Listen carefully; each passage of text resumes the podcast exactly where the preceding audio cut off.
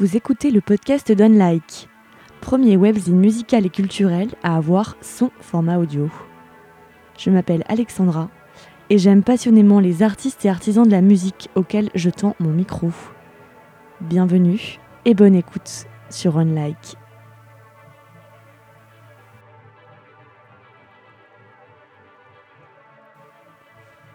Vous écoutez le cinquième épisode du podcast Unlike.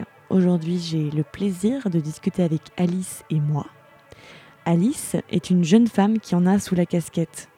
Sa pop électro-romantique et sensuelle et son œil mystérieux m'ont séduite. Elle et moi, on a sensiblement le même âge. J'ai eu envie de la rencontrer, de l'interroger. D'où vient-elle? Comment s'est-elle fait connaître? Cette autodidacte fait tout toute seule, ou presque, depuis le début. Elle autoproduit son premier EP de 5 titres, publié en 2017 et qui s'appelle Filme-moi. Elle entretient un lien plus ou moins étroit avec la mode et on l'a déjà vu plusieurs fois se produire lors de défilés ou d'événements de marque de prêt-à-porter. Récemment, c'est-à-dire quelques jours avant cet enregistrement, en juillet dernier donc, elle a publié un nouveau titre appelé Je veux sortir avec un rappeur, un clin d'œil au style rap et à des références du genre qu'elle aime et dont elle parle. Avec ses textes et ses mélodies, Alice et moi s'inscrivent pile dans la tendance. Bienvenue et bonne écoute de ce cinquième épisode.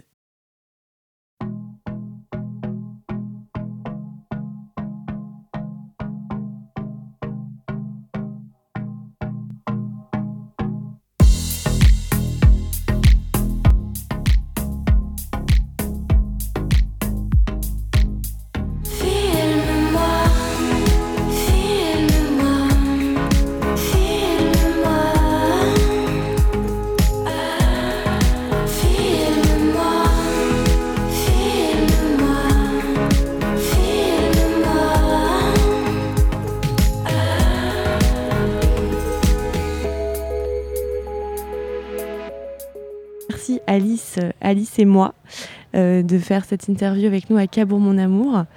Euh, Alice, Alice c'est ton vrai prénom. Oui. Euh, et avant de commencer sous le nom Alice et moi, tu as fait des chansons euh, sous ton propre nom, Alice Vanor, c'est ton, c'est ton vrai Voilà, nom. c'est ton vrai nom. J'ai vu que tu avais sorti des, des titres sous ton vrai nom, puis après tu t'étais lancée avec euh, Alice et moi euh, en 2016, si je me trompe pas. Et euh, en tant qu'Alice et moi, tu as sorti un EP l'année dernière qui s'appelle Filme-moi, euh, avec 5 ou 6 titres. Cinq titres. 5 titres, c'est ça. Et dernièrement, je veux sortir avec un rappeur là euh, et un clip qui est sorti, je crois que c'est cette semaine. Euh, Ouais, voilà, c'est ça. Est-ce que, euh, est-ce que tu peux un peu te, me, te présenter euh, Qui es-tu et, et qu'est-ce que tu fais comme musique Euh, Vas-y, comme on ne te connaît pas encore beaucoup et que Mm. c'est un peu, t'es un peu à tes débuts. Voilà, je te laisse te présenter. Peut-être ce sera plus simple. Bah, moi, c'est Alice et moi. et euh, je fais de la pop française avec des sons électro. Et euh, je dessine parfois des yeux dans mes mains. Oui, on va en parler de tes yeux. Ah, mais t'en as. Ouais, as. j'ai le, le reste d'hier. Devrait se dire, d'accord, super. Euh, est-ce que toi, avant de qu'on parle de, ce que tu fais exactement, euh, est-ce que toi, tu viens d'un environnement euh, musical euh, par ta famille, ton entourage? Enfin, j'ai lu deux, trois choses, mais sur ton papa en- notamment? Oui, en fait, on environnement musical euh, dans le sens euh, familial, tu vois. Euh, J'ai personne dans ma famille qui travaille dans la musique ou quoi, mais mon père, il, il avait des groupes punk quand il était plus jeune. Et, et, C'est assez cool quand même. On n'a pas tous un papa qui faisait du punk. c'est- trop bien. et et voilà. Et du coup, quand j'étais petite, il passait son temps à venir me voir avec sa guitare et à chanter. Et moi, je chantais aussi toute seule dans ma chambre. Et ma mère, elle mettait la musique à fond à la maison tout le temps. Et voilà, la musique, ça a toujours été un truc pour moi. euh, C'était des moments magiques, un peu, euh, des moments d'honnêteté, d'amour, en fait. Et, euh, et voilà. Et avec mon père aussi, par exemple, tous les dimanches, on déjeune ensemble. Et puis à la fin, bah, il sort sa guitare et on va chanter quoi pendant au moins une heure ou ouais, deux. c'est génial. Et c'est vraiment, moi j'ai toujours adoré ça et, et je pense que voilà, mon père, enfin, il a jamais pris euh, des cours de guitare. On n'est pas une famille non plus de, enfin, euh, voilà, de grands pros. On n'a pas fait les conservatoires ou quoi, mais c'est juste des gens qui aiment chanter et, et voilà, qui aiment la musique. Qui aime partager aussi en Et musique. qui aiment partager, qui aiment, euh, qui aiment simplement en fait à vivre ces moments où en fait les barrières tombent un peu et t'es juste en train d'ouvrir un peu ton cœur, hein, tout Ouais. simplement. Est-ce qu'ils t'ont encouragé toi-même ou vraiment incité ou à, à faire de la musique ou comment ils, Hmm. justement aujourd'hui comment ils vivent le fait que toi tu en fasses j'imagine qu'ils sont très fiers. Ah bah aujourd'hui ils sont super fiers et ils loupent jamais mes concerts. Ils sont tout le temps là. Les deux sont venus à Cabourg. Il faut Ah, savoir que mes parents euh, sont divorcés, comme beaucoup de jeunes personnes euh, aujourd'hui. Euh, mais euh, ils sont ils sont venus à Cabourg. Ils ont tous les deux fait l'effort de venir à Cabourg pour venir me voir. Je trouvais ça hyper touchant. J'ai beaucoup de chance. Euh, mais après, euh, au début, ils voulaient pas forcément que j'en fasse euh, tout de suite. Même euh, ils voulaient pas. Enfin, moi, je savais que je voulais faire ça de ma vie, mais j'avoue, je sais pas encore euh, le, le prononcer euh, clairement. Donc peut-être que c'est ça qui a joué aussi. Mais euh, ils voulaient que j'aille au bout de mes études, ce que je comprends aussi, et ce qui est normal pour des parents. Et ils m'ont dit voilà, va au bout de tes études. Du coup, j'ai fini mon master, j'ai eu mon mémoire. On m'a dit c'est bon, euh, t'as tout. Et là, j'ai regardé mes parents et je leur ai dit bah, je veux toujours faire de la musique en fait. Et donc, euh, et donc voilà. Et en fait, euh, Alice et moi, enfin en fait, pour moi, c'est mon vrai projet musical parce que les, projets dont tu parlais d'avant avec mon nom Alice Vanner, c'était plus, j'étais en cagne, je sortais un peu ça à côté, un petit clip à la va-vite, une chanson faite comme ça à la va-vite parce que j'aimais bien la musique. Et, et, voilà, j'en- parlais pas à mes j'en parlais à personne. Je suis pas le genre à prendre ma guitare euh, comme ça avec mes potes et à le faire. C'était que avec ma famille. Et, euh, et du coup, voilà, j'ai déjà commencé à sauter un peu le pas en postant des petites vidéos comme ça. Mais, mais j'avais mes études et c'était pas forcément sérieux tout de suite. Et j'ai quand même eu de la chance parce qu'à cette époque, j'avais des petits retours des Inrocks et j'ai vu que ça prenait un Oui, peu. parce mais... que tu étais repérée par les Inrock Lab. Ouais. euh, Avec, avec oui, avec Je Savant, euh, j'avais été repérée par les Inrock Lab et, et ils m'ont beaucoup donné confiance en moi en fait aussi. Le fait de faire ça, je me suis dit euh, ah mais peut-être que ça pourrait marcher si je le faisais vraiment à fond. Et quand j'ai fini mes études, je me suis dit vas-y, je me lance vraiment à fond, je lance Alice et moi. Et donc ça c'était genre fin 2016 et, et mon EP il est sorti bah, en octobre 2017 quoi. Enfin donc ça fait un an et demi. Enfin mon projet il est tout jeune Euh, et et voilà, et là, je suis déjà en train de travailler sur un, sur un deuxième EP, j'avoue, puisque je m'arrête jamais. Alors, pour euh, développer un petit peu, euh, euh, quand tu dis, voilà, j'ai essayé de lancer Alice et moi, enfin, concrètement, qu'est-ce qui s'est passé pour toi? J'ai vu aussi que tu avais gagné un concours. Enfin, est-ce que tu peux nous parler de, de ce moment où tu t'es dit, bon, ok, j'ai fini mon master de journalisme, il me semble, c'est ça. Maintenant, je me donne cette chance, en fait, d'essayer de- d'y aller, et de voir ce que ça donne. Euh, Qu'est-ce qui s'est passé pour toi Et je crois qu'il y a eu des rencontres quand même assez déterminantes qui font qu'aujourd'hui, Alice et moi, t'es pas toute seule Mhm. complètement pour ce projet. En fait, euh, ce qui s'est passé, c'est. euh, euh, en gros, pour le premier, euh, le premier concours dont tu parles, c'était avant Alice et moi. Et c'était euh, euh, quand c'était il y a très longtemps encore, et quand j'écrivais en anglais, vraiment toute seule dans ma chambre. Et que pour le coup, j'avais jamais dit à personne que je faisais de la musique, même à mon père, je n'avais jamais envoyé les compos que je faisais toute seule chez moi, tu vois. Et j'en parlais pas. Et je suis arrivée dans une boutique de, de mode et ils m'ont dit est-ce que, est-ce que vous faites de la musique par hasard? On cherche une petite parisienne qui vous ressemble un peu pour faire de la musique. Et il y avait un copain euh, qui était avec moi. Juste, t'es rentrée dans la boutique euh, pour en tant que drôle. Mhm. Acheteuse. euh, Ouais. D'accord, ok. Genre le destin, enfin c'était un petit vernissage d'une boutique un peu cool euh, d'une marque de vêtements qui s'appelle Penny Black. Et j'y allais comme ça, mais j'avais un look euh, parce que j'aime bien un peu la mode et j'avais un grand chapeau et tout. Je sais pas, ils sont venus me voir et ils m'ont dit mais tu, tu fais de la musique? Et, Ah ouais, bah, c'est quand même assez dingue comme, comme, dingue. comme chance. euh. et, et j'avais un ami avec moi qui était le seul qui était extérieur à mon cercle d'amis en fait et qui savait que je faisais un peu de musique et il a dit oui pour moi. Et du coup elle m'a dit bah envoie-moi et je lui ai envoyé un petit clip que j'avais fait et en fait j'ai gagné le concours comme ça et j'ai et je savais pas que le prix c'était d'aller faire d'aller chanter euh, à Milan devant 300 personnes. Donc du coup euh, j'ai dû faire plus de chansons et déjà dans l'eau il y en avait une en français. Et voilà, et ça c'est un des trucs qui m'a permis d'ouvrir et qui m'a permis de sortir Je Savant après en fait, de me dire euh, waouh en fait j'ai un peu peut-être que j'ai la force de le faire parce que je pensais pas avoir le courage. Et après quand j'ai fini Sciences Po et mon master euh, et que je me suis dit que j'allais faire euh, Alice et moi euh, à fond, euh, bah là j'ai dû euh, j'ai dû euh, voilà trouver des gens euh, par exemple parce que moi je sais pas euh, forcément tout faire toute seule. Je suis pas une pro de Ableton par exemple donc euh, pour euh, pour le, le son tu vois j'ai- trouvé quelqu'un. Donc euh, à l'époque la personne avec qui je travaillais c'était Jean-Baptiste Beurrier pour euh, le son. Et puis pour la composition en, français c'est plus délicat euh, pour moi en tout cas qu'en anglais. Et donc du coup bah j'ai travaillé avec quelqu'un qui s'appelle Ivan Schauberg avec qui je continue de travailler donc euh, qui m'aide dans, dans la création euh, de la composition euh, vraiment instrumentale. Et euh, Que tu as rencontré après ce concours en Italie. euh, eux, je les ai rencontrés euh, d'une autre façon encore. euh, en, fait, euh, en fait, tu vois, moi, je connaissais personne dans la musique, vraiment. Et, euh, et c'était mon objectif de rencontrer des gens qui faisaient de la musique. Donc, dès Déjà, ça, c'est pas évident parce que Ouais. même quand on, on se dit, voilà, on a envie de faire, on, on sent un élan créatif en nous, mais qu'on sait pas forcément comment faire. Euh, toi, tu t'es dit, bon, j'ai besoin de rencontrer des gens qui vont m'aider. Et... ça a été dur. Et ça a été très long. Parce que moi, j'étais à Sciences Po. Enfin, je veux dire, personne.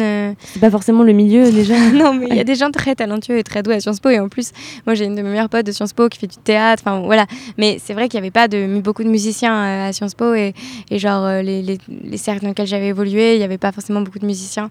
Et, moi, je rêvais de faire de la musique et je n'osais pas l'avouer. Donc voilà, dès que j'entendais parler de quelqu'un qui faisait de la musique, j'y allais, j'y allais, j'y allais. Enfin, enfin c'est comme tu allais au culot, tu leur demandais de les rencontrer Ouais. J'ai même lancé un appel sur Facebook. J'ai fait un post. Euh, je cherche des gens qui font de la musique. Et voilà. Et au fur et à mesure, j'ai construit une équipe euh, avec qui j'ai, qui, avec qui j'ai travaillé, tu vois. Et euh, là, pour mon deuxième EP, je, au son, je passe avec Angelo Follet. je suis trop contente de l'avoir trouvé. Lui, il, a fait les sons pour Giorgio, Grand Corps Malade, Edith Preto aussi. Il est hyper fort. Donc, enfin voilà, plus, plus je grandis et plus mon équipe, elle devient encore plus solide, plus forte. Et je suis trop contente des gens avec qui je travaille. Et Finalement, c'est la première personne, enfin, c'est le début où, euh, quand tu te dis, c'est le, plus dur, c'est le début en fait. Après, une fois que tu, toi, tu as commencé aussi à te faire ton nom, Bah, je pense que c'est toujours choses dur, à quand même.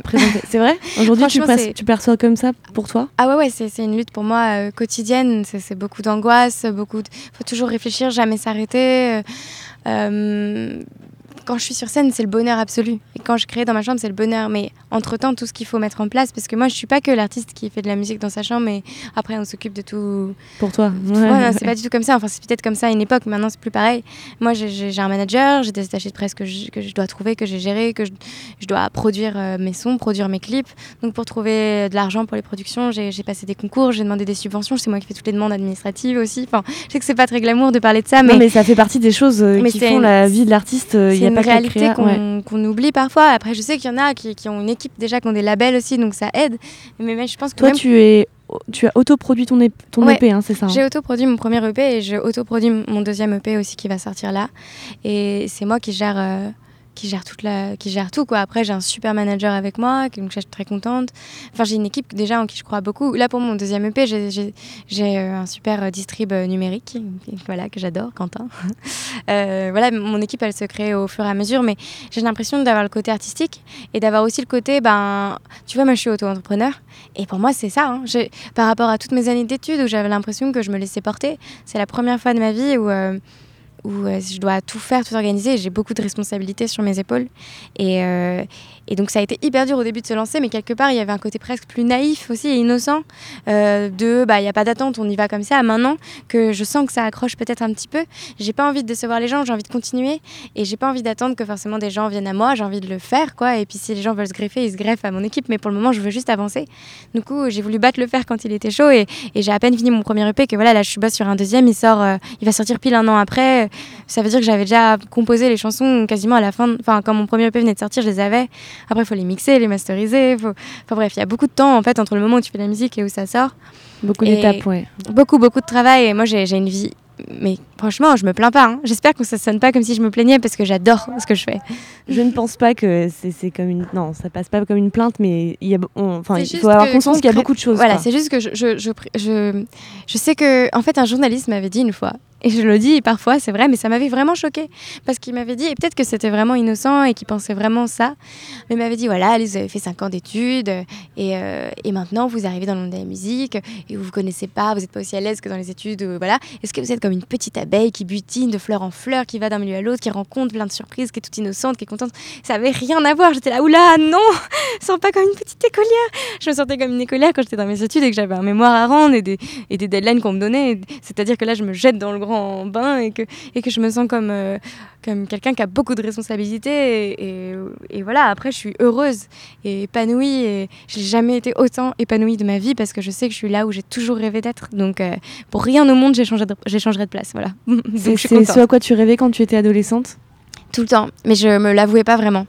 Et euh, ça n'avait pas forcément ce nom-là. Je me disais pas forcément chanteuse ou quoi, mais je sentais que j'avais besoin de faire de, de ce que j'avais en moi de, de créatif j'avais besoin d'en faire quelque chose. Et, en fait, c'était vraiment beaucoup la chanson parce que je passais beaucoup de temps à, chanter chez moi, dans ma chambre, à écrire des paroles et à faire des vidéos aussi. Et, je faisais des choses et ça aboutissait jamais. C'est comme, j'ai aussi écrit des livres. Mais ça veut dire quoi, ça aboutissait jamais? C'est-à-dire, enfin, peut-être ça aboutissait pas dans le sens où toi tu voulais. Euh, non, c'était dans le sens où je le montrais à personne. Donc j'ai écrit même des livres qui doivent être nuls et, et impossibles à lire. Ça, ça c'est pas un problème. Je dis pas que j'étais un génie ou quoi. Hein. Mais je faisais plein de choses et je les gardais pour moi. Et ça, c'est très bizarre. J'ai eu une vie cachée vraiment longtemps.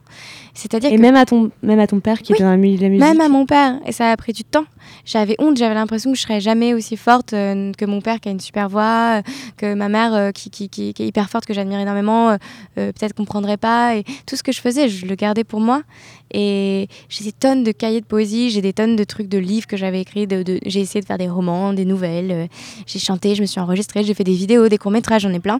Et, tu parles de vidéos et courts-métrages, est-ce que ton besoin de création aurait pu se transformer plutôt en, euh, en, étant vidéaste ou en, faisant des courts-métrages En vrai, j'y ai beaucoup pensé. J'avais passé la Fémis aussi et j'étais arrivée au premier tour. Tu sais, il y a trois étapes et j'étais arrivée au premier et c'était chouette déjà. Et euh, j'ai beaucoup pensé à ça. Et j'adorais la vidéo, mais en fait, je me suis rendu compte. Enfin, peut-être que ça arrivera aussi un jour. Franchement, bah, j'aimerais bien en fait. Mais je me, rends compte que dans la musique, il y avait quelque chose pour moi de encore plus personnel. Et chacun le voit euh, comme il veut. Hein. Moi, c'est très personnel ce que je raconte là. Mais juste quand je chantais, et surtout quand je chante en français, j'avais l'impression de tellement me livrer et ça me faisait tellement du bien. Ça me libérait plus que faire des vidéos, tu vois. Et du coup, je me suis rendu compte que c'était vraiment, quitte à, une fois que j'ai mon master, quitte à faire vraiment ce que je veux. Il fallait que je fasse le truc où je chantais que c'était pile ce que je voulais. Donc en fait, j'ai commencé par la musique en me disant je ferai mes clips et on verra plus tard. Mais mon vrai truc, c'est la musique. C'est ce que j'ai toujours fait. Et j'adore aussi écrire, tu vois, écrire les paroles. Pour moi, c'est. Enfin voilà. Je... Tu les écris maintenant en français alors qu'au départ, tu écrivais en anglais. C'est un choix. Euh, pour quelle raison? Enfin, Tu t'es tu, plus senti dans la langue française euh, mais en plus, moi, c'est drôle parce que j'écoutais des chansons en français, j'écoutais Vanessa Paradis, etc. Hein. Juste, je pense que le réflexe que tu as quand tu commences à, créer tes chansons, c'est d'écrire en anglais parce que tu te protèges un peu euh, et que voilà, tu... c'est une façon. C'est plus facile déjà de trouver des sonorités en anglais qui sonnent. L'anglais, ça sonne toujours pour la musique. Et quand tu composes une petite mélodie en anglais, c'est plus facile. Le, français, ça peut faire rapidement ringard déjà, euh, si, tu, si tu le fais pas bien. C'est sûr que c'est plus direct, tout, le monde va comprendre. Et les euh, paroles, il faut les travailler. Tu peux... C'est vrai qu'en en anglais, il y a des très belles chansons en anglais où les paroles sont magnifiques, mais tu peux aussi en avoir où les paroles sont très simples et ça passe et tout le monde les adore. Spontanément Umbrella de Rihanna par exemple. je sais pas, je... toujours cette chanson qui vient à l'esprit. On se dit les paroles sont quand même assez, assez ridicules, mais en fait cette chanson est un tube. Parce oui, que, voilà. ça sonne très bien. Et ben, et c'est juste qu'en français, il faut, enfin, tu peux, as moins le droit à ça parfois et euh, bon, enfin bref. Donc, mais je trouvais que c'était chouette de, de, de parler dans ma langue. J'ai l'impression d'être plus proche des gens encore, d'être plus honnête. Et en fait, même quand je composais et que j'écrivais en anglais, j'en sais toujours une ou deux en français. C'est juste que justement, j'avais plus peur de, les assumer, ces chansons, parce qu'elles me paraissaient encore plus proches de moi. Et maintenant, euh, bah maintenant c'est le contraire. En fait, je me verrais pas chanter en anglais. Enfin, j'aurais l'impression de de retourner peut-être un peu en arrière. Après, moi, il y a un truc que j'aime bien parfois, et je sais que ça passe pas auprès de tout le monde, mais j'aime bien parfois le français-anglais. et euh, peut-être Angèle, Angèle fait un peu ça dans ses chansons. Ouais, voilà. Moi, j'ai une chanson dans laquelle euh, j'avais fait ça aussi, que j'ai jamais trop osé sortir, mais, mais je pense que peut-être je vais la mettre sur mon deuxième EP. Ou euh, voilà, bon, on verra. Tu fais du français-anglais, quoi. Où je chante en français les couplets, et en anglais le refrain un peu. Et je l'avais depuis longtemps, et je n'osais pas la, la, sortir. Et puis maintenant, je me dis qu'en fait bah, on peut essayer, on verra ce qu'en ce pensent les gens. Mais ça marchait dans, dans l'histoire que j'avais racontée parce que j'imaginais que j'étais amoureuse euh, d'un Américain, donc, euh, donc je pourrais chanter. Donc cette fois, c'est pas un rappeur, c'est un Américain. En fait, c'est pas tout à fait un Américain, c'est un Américain ou une Américaine, c'est juste l'amour à l'américaine, tu vois. C'est l'amour euh, fantasmé que tu imagines comme à Hollywood, un truc comme ça. Et, et c'est pour ça que je disais que je chanterais le refrain un peu en anglais, comme si je racontais, comme si je passais dans un film américain d'un coup, tu vois. Et du coup, c'est pour ça que j'ai amené l'anglais d'un coup euh, à un moment dans l'histoire. Mais c'est bien, l'enchaînement se fait très bien parce que je, voulais parler avec toi de la chanson Je veux sortir avec un rappeur, où tu parles justement de un peu de, c'est un peu de fantasme qu'il peut y avoir autour des rappeurs. Est-ce que tu, est-ce que tu peux en dire plus sur cette chanson et, euh, dedans tu, tu, me donnes pas mal de noms de rappeurs euh, connus en ce moment et qui, qui font de super sons, donc c'est normal. Euh, est-ce que tu peux me parler un peu de cette chanson et pourquoi tu, tu as voulu écrire ça ben En fait, euh, je me suis dit, euh, c'est vrai que je, moi, le rap, j'ai toujours bien aimé, tu vois, mais je me suis beaucoup plus mise ces derniers temps, mais aussi parce que je pense qu'il y a de plus en plus de choses qui arrivent. C'est comme la scène de la pop française, ça. Mais toi, tu as un peu ton flow aussi d'ailleurs, entre guillemets. Non, mais au départ, je me suis dit, mais en fait, elle, rappe. C'est une bah, forme de rap, peut-être quoi. J'en sais, je sais pas trop, mais peut-être ouais. Je pense que c'est de la pop et que parfois il y a des trucs un peu plus empruntés au rap parce que euh, aujourd'hui, je pense qu'on emprunte plein de choses à ce qu'on écoute un peu partout, on pioche, tu vois. Mais, euh, mais c'est vrai que moi, j'aime beaucoup le rap, voilà, j'ai toujours bien aimé. Et, euh, et ce que j'aime dans le rap aussi, c'est le fait que les gens se, confient autant, tu vois, et, et soient francs et sincères, et c'est spontané, direct, et parfois ils peuvent provoquer, ils n'ont pas peur, ils réfléchissent pas tant que ça. Enfin, ils réfléchissent, mais je veux dire, ils sont pas en train de. Parfois, dans la pop, quand tu mets beaucoup de temps à créer une chanson, tu peux réfléchir comment ça va être interprété, il faut soigner les paroles. Là, t'as l'impression qu'il y a un truc très spontané, rentre dedans, on y va. Et ça, je trouve ça hyper cool. Et, euh, et voilà, je regardais ça et je me disais, c'est fou. Avant, on adorait euh, genre les bébés brunes, euh, les rockers et tout. Vrai. Et maintenant, c'est les, les rappeurs que tout les le monde. rappeurs qui sont hyper à la mode. Voilà, ouais. tout le monde les adore et je trouvais ça drôle. Je me suis dit, putain, imagine, je sors avec un rappeur, la, la relation sulfureuse. Et, et, je trouvais ça drôle d'imaginer ça comme en mode fanfiction aussi, tu vois. Moi, j'ai jamais été vraiment fan au, à ce point-là, mais j'aime bien, euh, j'aime bien le concept d'être fan comme ça. Et enfin. Du coup, je me suis dit, vas-y, je vais faire une chanson comme ça. Et en fait, j'ai eu l'idée des paroles avant même d'avoir la chanson. J'ai eu l'idée de, je veux sortir avec un rappeur avant même de faire la chanson, et la chanson est venue après. Et, euh, et au début, je me suis dit, est-ce que je vais la garder? Parce que est-ce que les gens vont comprendre qu'il y a un peu de second degré. En plus, dans les paroles, j'essayais d'être honnête dans un truc de. Euh, C'était aussi un appel à vivre des choses euh, passionnées avec quelqu'un de passionné. Tu vois, je dis. Et qui devenait un peu fou. Enfin, j'aimais bien imaginer comme. comment il s'appelle celui qui dit. Je veux que les filles soient nues, qu'elles se jettent sur moi. Ah, je sais. S'arrache ma vertu. Bon, bref, tu, si jamais tu retrouves cette personne, okay. euh, j'ai un trou là, euh, mais qu'il imagine qu'il devient hyper célèbre et qu'après il, il, finit à la rue, ça fait du bien d'imaginer des choses complètement fantasmées. Et, euh, et, dans, et du coup, pour, je voulais un clip qui allait avec, qui reprenait un peu les codes du rap, donc notamment euh, quand je suis sur le scooter, qui fait penser à Kim Kardashian et Kanye West sur la moto.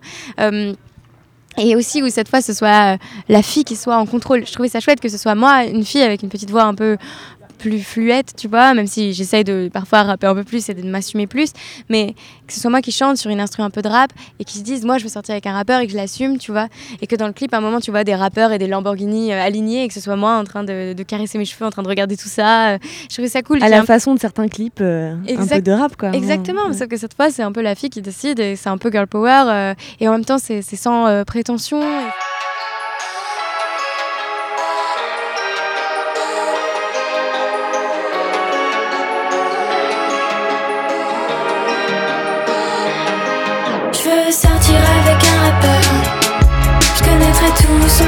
ses mots par cœur. Je veux sortir avec un rappeur. On irait sur son scoot à 100 à l'heure. Je veux un mec abîmé, un petit peu défoncé. Ouais, un mec acéré. Ouais, un bec, on serait tous les deux animés. C'est juste, voilà, je me disais, ouais, ça fait du bien, une chanson qui fait du bien, comme ça, où tu t'imagines, tu sors avec un rappeur et, et tu, tu, l'assumes. Et je voulais le sortir de manière assez spontanée aussi, comme euh, le font les, bah, les rappeurs parfois, tu vois. Du coup, je l'ai sorti comme ça cet été, même si et mon EP, il sortira un peu plus tard. Et, voilà, dans, tout mon EP, j'ai essayé de garder cet esprit un peu, parfois, euh, même si c'est différent, il n'y a pas. C'est différent, il y a, y a, des chansons. Plus euh, personnel ou plus mélancolique, peut-être un peu moins provoque parfois. Et puis il y en a d'autres qui sont plus provoques aussi. Enfin, a... Mais j'essaie de garder ce côté, vas-y, on, on, on, je rentre dedans quoi, directement. Enfin, je sais pas comment expliquer, je sais pas si c'est clair. Très très clair. Ah, oui. Est-ce qu'il y a des thématiques comme ça euh, Justement, tu parles de provoque, d'autres chansons qui seront un peu plus personnelles. Dans le prochain EP, il y aura des thématiques particulières abordées euh... Il y aura, y a une chanson qui parle. Euh, J'espère qu'elle va être bien comprise aussi parce que ça, c'était une prise de risque pour moi. C'est comme je veux sortir avec un rappeur, c'est des prises de risque par rapport à ce que je faisais avant. Mais je me suis dit, euh, quand, enfin, t'es artiste, tu dois, tu dois prendre des risques tout le temps. Pour moi, c'était un énorme risque de, faire mon premier EP. Bah voilà, c'est un énorme risque d'en faire un deuxième. Et euh, j'ai voulu les tenter, tu vois. Et donc ouais, il y a une chanson qui est, plus provoque aussi dans le même style où je dis que voilà, je, je, dépeins en fait le, physique d'une personne euh, dans un bar euh, à l'arrache, euh, qui a l'air d'avoir envie d'en finir avec sa vie, un peu qui est à l'arrache. Et je dis, t'es fait pour me plaire, allez viens, on rentre et, et ce soir on se fait un coup d'un soir dans le mal tous les deux. Et c'est un peu provoque. Et en fait, ce que j'essayais de, transmettre, c'était l'émotion que t'as parfois quand soit t'as le cœur brisé ou t'as as passé une sale journée ou et tu vas dans un bar et t'as envie de te faire un peu de mal en fait, et qu'il y a une autre personne qui fait du mal et que vous vous retrouvez comme ça et que et c'est un sentiment ouais de bah voilà qu'on a peut-être tous eu un jour un moment même si c'est pas forcément arrivé mais juste ce truc de vouloir se faire un peu de mal avec quelqu'un qui a aussi mal d'être un peu déchiré et, j'avais envie de faire une chanson sur ça un peu avec une sorte de second degré parce que mon refrain il est tout doux en mode je t'ai fait pour me plaire un truc comme ça tu vois et en fait je, raconte le voilà une rencontre entre moi et quelqu'un de déchiré tu vois quelqu'un qu'on dirait d'un peu ouais un, un un peu tu vois et et, et, que ça matcherait parce qu'on aurait envie tous les deux de, de, se faire un peu de mal, voilà. À ce moment-là. Ça, c'est un des thèmes. Et après, il y a d'autres thèmes. Euh, par exemple, bah, y a le thème que j'expliquais, euh, qui était plutôt l'idée de, de, de, de, vivre l'amour à l'américaine, euh, incroyable, un truc euh, fantasmé, un truc beau, un truc euh, nier et de l'assumer, tu vois. Et ça, c'est peut-être moins provoque, mais je vais à fond dans l'idée de l'amour aussi. Et, euh, et d'autres thèmes qui parlent de soirée. Donc, j'en ai rien à faire. C'est celle que j'ai faite à la fin de, mon concert, où j'explique que oh, bah, finalement, je suis bien toute seule et que j'arrive dans un bar, il y a personne, mais je m'en fous, je bois avec moi-même. et je Girl rentre power je- encore. Ouais, je- exactement, et que j'ai besoin de personne, et que je et que voilà, et que j'en ai rien à faire de, de qui que ce soit, et que je peux me, me, me supporter moi-même et tout. Donc cette chanson a été cool aussi. Et, et une dernière, je suis en train de délivrer tout le EP, mais Ah, mais je, je te posais la question avec liberté de dire. je sais, mais ça me fait du bien. jusqu'où tu veux. Je- moi, je suis méga spontanée. Il y a personne qui me dit ce que je dois faire en interview. Je le fais et tant pis. mais voilà, il y en a une autre qui parle de quand tu te fais quelque chose mais que tu sais pas euh, si c'est une bonne idée, enfin que tu le fais mais que tu penses que ça va très mal se finir et que tu le fais quand même. Et, et j'ai fait Et tu sais pas pourquoi tu le fais, mais tu le fais quoi. Voilà. Ouais, c'est ça. Je, je comprends.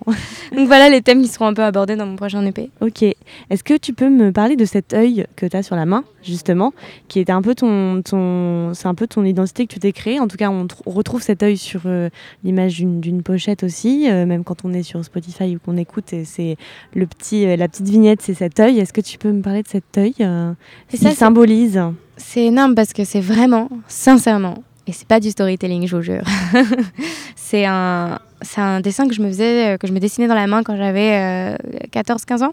Quand je faisais mes vidéos, le- dont je te parlais tout à l'heure, je me, je me filmais, je faisais des petites musiques et parfois je dessinais cet œil et je me regardais dans le miroir et je m'imaginais beaucoup plus, plus puissante, plus forte, plus courageuse.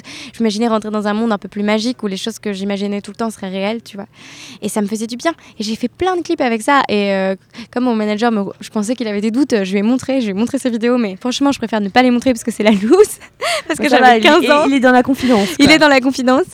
Et, euh, et en fait, quand j'ai commencé à faire ma musique et tout, et comme c'était moi qui faisais mes clips, il y a eu un moment où je me suis dit, qu'est-ce que je peux faire En fait, tout simplement, genre spontanément. Et je me suis dit, ah oui, c'est vrai que je dessinais ça avant. Et je l'ai refait. Et en fait, en le refaisant et en le redessinant sur ma main, en regardant un peu plus tard, après, une fois que j'ai un peu grandi et que j'ai plus confiance en moi qu'avant, ça fait du bien. Et je me suis dit, waouh, il y a un truc un peu magique, ça, révèle, ça réveille plein d'émotions en moi.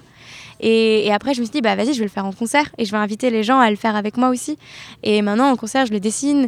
Et c'est un truc que je faisais quand j'avais 15 ans et je suis sur une scène au soleil, je le fais, les gens le font avec moi et je me dis, waouh, c'est magique. Et ça marche en plus. ouais. Et puis c'est spontané. Et puis ça vient de, de, de, de toi quand t'avais euh, Ouais, carrément. euh, 14-15 ans. Quoi. C'est dingue si la- la- si, si l'adolescente en moi euh, de 14 ans pouvait voir que ce petit geste qu'elle avait fait en secret dans sa chambre aujourd'hui, euh, elle le fait devant plein de gens qui le font avec elle, elle serait surexcitée quoi. Est-ce que, euh, j'avais une autre question, euh, est-ce que tu as euh, un plaisir coupable en musique, enfin ce qu'on appelle les plaisirs coupables, même si évidemment jamais, il n'y a jamais rien d'honteux en musique, surtout quand on écoute, mais est-ce que toi tu as ce qu'on appelle un plaisir coupable? Ouais, j'ai plein de plaisirs coupables en musique parce que moi je suis pas une comment on dit je suis pas une autoritaire de la musique. C'est-à-dire que j'aime des musiques qui sont géniales, j'aime des musiques reconnues comme des très bonnes musiques et parfois j'aime des trucs qui sont co- considérés comme merdiques ou pas. Enfin voilà, mais j'aime vraiment de tout et je trouve ça voilà cool. Donc j'ai plein de plaisirs coupables. Je sais pas, j'ai euh, ça je l'avais déjà dit une fois, mais euh, je veux juste une dernière danse avec. Kyo. Voilà, gros plaisir coupable en soirée. Euh, Britney Spears toxique. À chaque fois que je l'écoute cette chanson, euh, c'est incroyable. Et après, euh, plaisir coupable du moment aussi, moi j'écoute Damso à fond. je sais que ça choque les gens. Je voulais le caser dans, dans, dans sortir avec un rappeur à la base, mais, mais j'ai pas trouvé de rime qui allait. Donc j'ai pas pu le mettre parce que c'était une plus dure, de- une rime en haut, ce n'est pas très bien. Mais ouais, j'aime bien Damso. j'aime bien, en fait, quand, quand parfois je me sens un peu qu'on m'écrase ou qu'on me respecte pas, j'aime bien écouter, voilà, je respecte R et, et- et ça me donne une sorte de rage et de confiance. J'aime bien, même Vald parfois, enfin, comme en rap. Je dis plaisir coupable parce que c'est des plaisirs que, que les gens imaginent pas forcément que j'écoute. Même si maintenant, ça, comme tu dis, c'est un peu plus Voilà. à la mode, donc c'est Maintenant, c'est carrément plus à la ouais, mode, mais pour une jeune carrément fille comme cool, moi en fait, qui de fait de la ça, pop, ouais. euh, je sais que parfois on peut se dire, euh, enfin parfois on comprend, les gens comprennent pas forcément, mais moi j'aime, enfin voilà, moi j'aime toutes sortes de musique. Voilà, je- j'en ai sûrement plein d'autres des plaisirs coupables. Est-ce que t'es le genre de fille qui, euh, quand elle arrive en soirée chez des potes, euh, va euh, changer la musique ou mettre un truc et faire le DJ Alors ça dépend, et ça c'est drôle, c'est le même truc de bi-personnalité que j'ai là. C'est qu'il y a des fois où j'arrive en soirée et, et c'est comme si je me mettais dans un coin de la pièce, je suis un peu timide, j'attends qu'on vienne vers moi. Je... Et puis il y a parfois, d'autres fois, où d'un coup je me sens mieux et, et, là je vais faire un blind test général. Et ça, ça m'arrive très souvent. J'aime beaucoup faire des blind tests avec mes amis et ambiancer tout le monde. Et en fait, c'est parfois quand je sens que, que, que la soirée est peut-être un peu calme et je me dis qu'il y a peut-être moyen de l'animer, je le fais. Et je sais que j'arrive à emmener les gens et ça, c'est trop chouette. Mais parfois, quand la soirée est déjà bien et tout, j'ai pas envie de m'imposer, j'ai pas envie de. Enfin, j'ai un peu les deux en moi. C'est drôle, j'ai les deux ah, en moi. C'est Alice et moi. C'est ça, Alice et moi. C'est super pour finir. Merci beaucoup, Alice. Euh, les prochaines, euh, les prochains, on va peut-être pas dire les prochaines dates parce que comme ça sera monté, que je sais pas quand ça va sortir exactement, mais voilà. Euh, le prochain rendez-vous important pour toi, donc ce sera plutôt l'automne. Ouais, à l'automne, voilà, prochain, bientôt, qui arrive bientôt. C'est la sortie de mon deuxième EP. et j'espère qu'il va, qu'il va plaire Enfin, j'espère qu'il va plaire aux gens euh, comme le premier a plu, voire encore plus. Quoi. Merci beaucoup. Merci beaucoup. Merci à Alice de m'avoir accordé cet entretien. Je rappelle que cet épisode a été enregistré en juillet 2018, lors de la dernière édition du Festival Cabot Mon Amour, que je remercie pour son accueil. Si vous souhaitez en savoir plus sur Alice et moi et suivre son actualité, vous pouvez la retrouver sur Facebook et Instagram. Quant à nous, on se retrouve sur le site d'Unlike pour tout savoir sur l'actualité de la musique. Les références des extraits diffusés sont dans la description de cet épisode. Les mots doux sont à adresser à podcast.unlike.net. À la semaine prochaine!